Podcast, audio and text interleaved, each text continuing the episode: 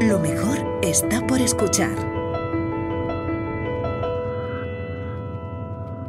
Desmontando la firma de Dios es un podcast de divulgación científica que intenta desvelar los misterios y conceptos de los que habla la serie de ficción sonora La firma de Dios, escrita por José Antonio Pérez Ledo.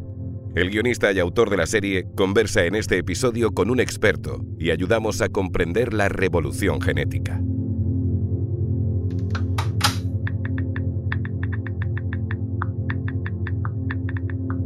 Buscando información. Las bacterias contienen en su ADN unas secuencias repetitivas que funcionan a modo de autovacunas. Se las conoce como CRISPR. En las últimas décadas, los genetistas han aprendido a emplear esa herramienta capaz de cortar y pegar material genético en todo tipo de célula. Un gran poder que conlleva un altísimo riesgo potencial. En esta charla hablamos del CRISPR-Cas9 y del debate ético que acarrea con uno de los mayores expertos mundiales en la materia. Háblenos de eso, por favor. La genografía. Bueno, era una técnica que se desarrolló por aquellos años. Podríamos decir que fue fruto de la necesidad. Antes de eso yo era biotecnóloga. Trabajaba en la Universidad de A Coruña y teníamos... Mi grupo había hecho varias publicaciones importantes. Trabajábamos en modificación genética, transgénesis. Cuando se empezó a conformar el equipo científico de la Cábala, me llamaron.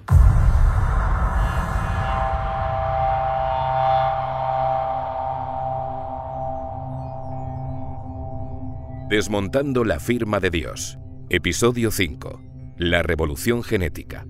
Charlamos con Luis Montoliu.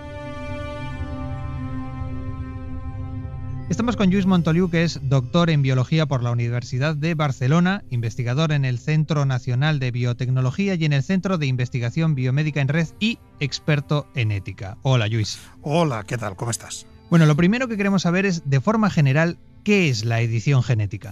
Bueno, pues es una capacidad que hemos aprendido hace apenas nueve años que nos permite pues alterar la información genética de cualquier gen, de cualquier ser vivo, pues poco menos que a voluntad, ¿no? Es un poco como el recorta, pegue y colorea, ¿no? No nos gusta una letra, esta letra es una mutación, no es la secuencia correcta, pues la borro, la cambio y la sustituyo por la que debería estar aquí. Esto es algo que siempre habíamos soñado los biólogos desde hacía décadas y que ahora pues es posible. O sea que eh, hasta ese punto es afinada la edición, podemos cortar una sola letra de un gen. Absolutamente. Mira, tú y yo tenemos 3.000 millones de pares de letras, 6.000 millones de letras y una sola de ellas es suficiente para que se establezca una enfermedad, una enfermedad de base genética, una enfermedad congénita. Si ahora somos capaces de corregir esa letra incorrecta y sustituirla por la correcta, pues estaríamos planteando lo que sería una terapia génica, terapia génica, curar a los genes pues de una forma pues más innovadora. Bueno, cuando, cuando, se habla de estas herramientas como CRISPR, por ejemplo, incluso tal y como tú lo has contado, eh, lo fácil es pensar en un procesador de textos, ¿no? Seleccionas un texto, lo cortas, lo pegas en otro tal lugar. Cual, tal pero, cual. Claro, pero eso en, en, en ¿Cómo se traduce realmente? Eh, ¿Cómo bueno, se hace, quiero decir? Bueno, básicamente nosotros no hemos inventado nada. Como tantas otras cosas en ciencia, lo que hacemos es aprovecharnos de lo que otros seres vivos han inventado a lo largo de miles de millones de años de la evolución. En este caso, bacterias. Las bacterias, que llevan mucho más tiempo en la Tierra que nosotros, pues eh, se han inventado maneras de defenderse de los virus que las acechan. ¿no? Y una de las maneras es precisamente estas herramientas CRISPR. Herramientas CRISPR que lo que hacen es detectar la entrada de, del, del, genoma, del ADN de este virus y una vez lo detectan, pues lo degradan y es una manera muy eficaz que tienen las bacterias de luchar contra estas infecciones. Nosotros hemos aprovechado esta, este sistema, lo hemos sacado fuera de contexto y ahora resulta que nos sirve pues, para editar genéticamente pues, cualquier genoma a voluntad. ¿Y qué, en concreto, qué nos permite hoy por hoy la, edición genética? ¿Qué se puede hacer con edición genética? Bueno, se puede hacer un montón de cosas. Básicamente yo suelo decir que el límite está en la, en la imaginación de los investigadores. En biología nos ha servido pues, para entender muchísimos más genes de los que todavía no teníamos claro cuál era su función. En biotecnología nos ha servido, ya es una realidad, para alterar las, las características de plantas y animales y hacerlos más adecuados, más en tanto en productividad como más adaptados al medio ambiente, a las condiciones de sequía, resistentes a plagas. Y en biomedicina, que es la gran esperanza, pues nos ha permitido generar estrategias que nos van a servir para curar a muchas enfermedades para las cuales pues eh, sigue, seguimos sin tener cura para ellas. Es decir, que entiendo que es la misma herramienta entonces la que, con la que se diseñan, digámoslo así, los transgénicos que la que se usa con, para aplicaciones médicas. No, no, no, no. Vamos a ver, los transgénicos, que es un concepto que surgió en los 80, Em, pues hace más de 40 años, pues eh, es la introducción de un fragmento de ADN externo dentro de un ser vivo. Y este fragmento lo que le da es una capacidad, una, una característica adicional. Este, ese fragmento lo llamamos transgen y a la planta o al animal portador de ese fragmento pues lo llamamos transgénico. La edición genética es totalmente distinto. Ahí no estamos añadiendo nada.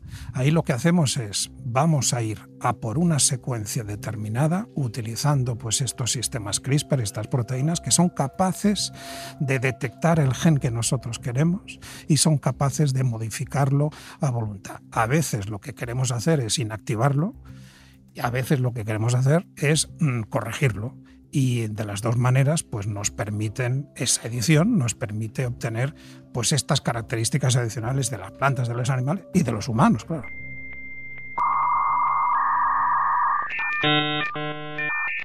El lenguaje es un constructo intelectual, no es como la naturaleza. La naturaleza, la evolución elimina lo superfluo, el lenguaje no. Y con lo superfluo se pueden hacer muchas cosas, cosas que significan algo. Recursos que, usados de determinada manera, dentro de una conversación, en un contexto, revelan una intención, por ejemplo. Con el tiempo encontramos muchos de esos recursos y aprendimos a usarlos. Descubrimos los palíndromos genéticos, genes que se leían igual en las dos direcciones, y las rimas. Aprendimos a rimar en ADN. Lo llamábamos resonancias genéticas. Que hubiese solo 8.128 palabras no quería decir que bastase con conocerlas. Hablar, comunicarse de manera eficiente, implica mucho más que saberse las palabras. Bueno, La firma de Dios es una serie de ciencia ficción. Vamos a intentar soñar un poco en la medida en, la medida en que tú quieras. ¿Qué desarrollos biotecnológicos o biosanitarios eh, se espera que pueda aportar la edición genética en el futuro? Pues mira, yo creo que lo que realmente esperamos que la edición genética nos resuelva es, no sé si todas, pero una esperanza terapéutica para un montón de las llamadas enfermedades raras. Sabes que afectan a menos de una de cada 2.000 personas nacidas, conocemos miles de ellas, entre 6.000 y 7.000, afectan a muy poca gente, cada una de ellas, pero globalmente en España tenemos más de 3 millones de personas afectadas. Y para la inmensa mayoría de estas enfermedades no tenemos ningún tipo de procedimiento terapéutico, no tenemos cura. Si somos capaces de averiguar cuál es la mutación que se oculta detrás de cada enfermedad, qué es lo que tenemos que hacer para corregir, ahora tenemos una herramienta que nos va a permitir pues establecer esa corrección. Y esto pues es eh, yo creo una de las eh, uno de los objetivos y una de las esperanzas que, le está, que estamos depositando en estas herramientas. Entiendo que por lo que estás diciendo, la edición genética es un campo muy multidisciplinar, supongo. Absolutamente. De hecho, mm, en las últimas publicaciones eh, de nuestro laboratorio, pues han intervenido, pues no solamente científicos al uso, biólogos, farmacéuticos, químicos, sino también eticistas, sino también, por ejemplo, matemáticos o bioinformáticos, porque necesitamos mucha capacidad de cálculo para anticipar la capacidad de seleccionar exactamente que solamente vamos a tocar el gen que nosotros queremos y no vamos a tocar ningún otro gen parecido, y luego para evaluar pues el impacto de lo que estamos haciendo, ¿no? O sea, yo siempre me pregunto, ¿todo lo que podemos hacer realmente lo tenemos que hacer? Y probablemente no, probablemente no, probablemente tenemos que poner los límites. La ciencia, claro que también tiene límites, como cualquier otra actividad humana. Tenemos un código deontológico, tenemos una serie de normas que nos dicen pues aquello que la sociedad nos permite hacer y aquello que no nos está permitido hacer. Eh, vamos a profundizar en eso, que además es un aspecto, el de la ética, que también se toca en la firma de Dios. Eh, entiendo que ahora mismo tiene que haber en, la comunidad científica en un debate ético en torno a la edición genética. Supongo, ¿en qué dirección va? Bueno, tenemos eh, varios debates abiertos. ¿no? Primero, lo que, en lo que representa la edición genética de plantas y animales, pues para que tengan unas características adicionales. Aquí, pues bueno, hay gente que y hay colectivos que se oponen a ello porque entienden que esta intervención en la naturaleza, pues no deberíamos hacerla, y otros que entienden que esto es una oportunidad, una oportunidad que nos va a permitir obtener pues animales y plantas más adecuados. A nivel de seres humanos, la polémica o digamos el debate ético está en si vamos a modificar el genoma de una persona nacida como tú, como yo, que en un momento determinado de su vida desarrolla una enfermedad y vamos a intentar curarle esta enfermedad. Y en esto creo que hay poco, poco debate. Creo que todo el mundo estaríamos de acuerdo que si es posible establecer una terapia, pues vayamos a por ella.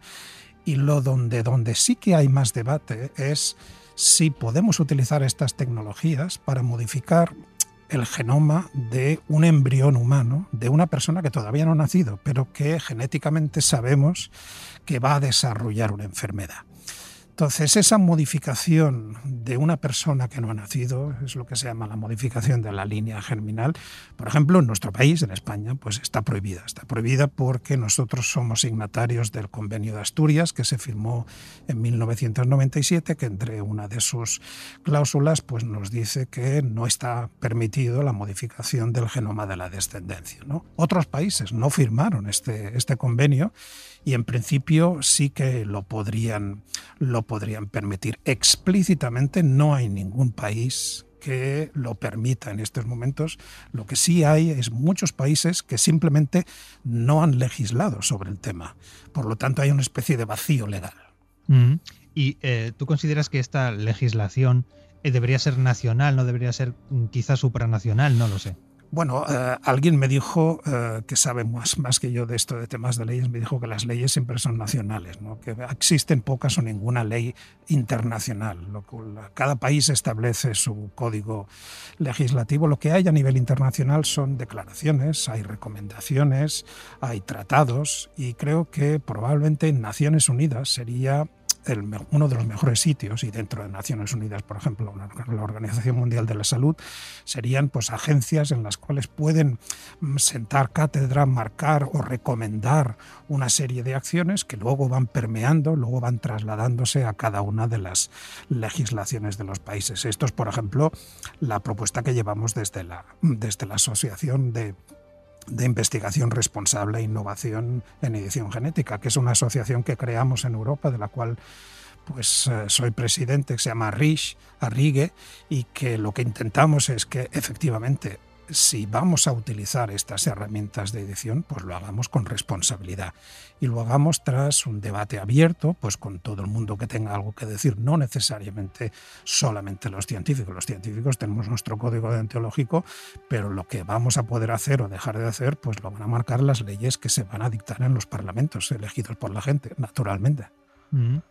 Has mencionado esos países que, no han regulado este aspecto. Me, viene a la cabeza que en 2008 se anunció el nacimiento de dos niñas en China, Lulu y Nana, eh, que al parecer fueron genéticamente modificadas. Y recuerdo que tú en ese momento declaraste en una entrevista a un medio de comunicación, no recuerdo cuál era, eh, hablaste de una estirpe nueva de humanos. No sé si lo recuerdas. Sí, sí, efectivamente. Es en 2018. En noviembre de 2018 en China nacen primero dos, luego una tercera. Son tres niñas chinas cuyo genoma ha sido modificado con CRISPR. Bueno, esto es producto de la ensoñación irresponsable de un investigador, He Jiankui, en Shenzhen, al sureste de, China, que decide pues, inactivar digamos, la puerta de entrada del virus del SIDA, del virus de la inmunodeficiencia adquirida. Y en su ensoñación, él pretende crear pues, una raza de, de, humanos en las cuales pues, no tengan esa puerta de entrada y por lo tanto sean insensibles a la infección por el virus. Bueno, evidentemente no lo consigue y lo que consigue pues, es generar una serie de, de personas, en este caso tres niñas, que tienen modificaciones en sitios diversos, no necesariamente las que él proyectó, porque esto es algo que tenemos que también saber. Hay una cierta incertidumbre en la aplicación de estas técnicas, no son 100% fiables. Esta incertidumbre yo la sé gestionar perfectamente bien con mis ratones de laboratorio, pero me parece una irresponsabilidad trasladarla a seres humanos y en particular a bebés, ¿no? a, niños. ¿no? Y efectivamente, pues eh, eso es lo que sucedió. Un año más tarde, este señor y sus colaboradores acabaron entre rejas, eh, pagando una fuerte multa e inhabilitados de por vida. Y poco más sabemos. Estas tres niñas pues, van a tener que ser supervisadas porque efectivamente esas modificaciones genéticas no deseadas, estas modificaciones genéticas que nosotros también vemos en plantas, en animales, en las células, cuando trabajamos en el laboratorio, pues van a tener que ser investigadas, no sea que les resulten en un problema médico y por lo tanto van a tener que ser monitorizadas. ¿no? Creo que es un experimento que nunca debió haberse realizado. Cuidado, no estoy diciendo que esté en contra totalmente de que vayamos a modificar el genoma de embriones. Si llegamos a la conclusión de que la técnica ha mejorado muchísimo y que está establecida y para las poquísimas eh, intervenciones o necesidades médicas que esto fuera necesario, pues eh, acordamos que vamos a aplicar edición genética para embriones humanos y luego el Parlamento lo aprueba, pues santo y bueno.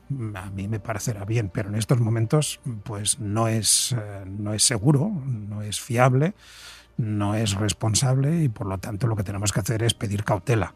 Y lo que tenemos que hacer es, yo siempre digo, hay millones de gente que está conviviendo con mutaciones, que está conviviendo con enfermedades y a mí me parece hasta obsceno destinar parte de mi tiempo en pensar en lo que voy a hacer para, para modificar personas que todavía no han nacido, cuando tengo millones de personas que todavía están esperando algún tipo de, de, de terapia que podría derivarse de esta edición genética. No sé si me entiendes. Perfectamente, sí, sí.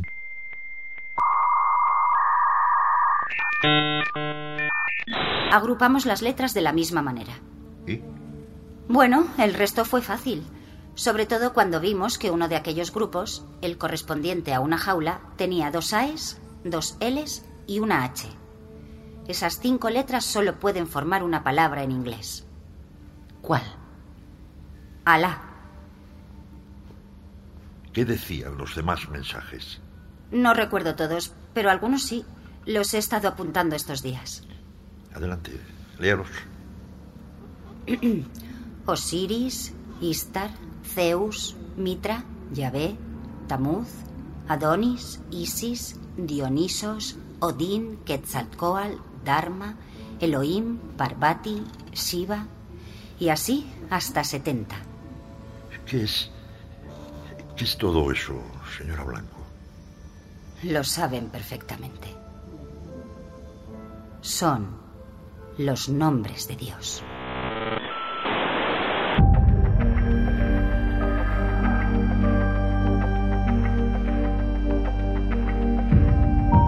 Desmontando la firma de Dios, con José Antonio Pérez Ledo, una producción original de Podium Podcast.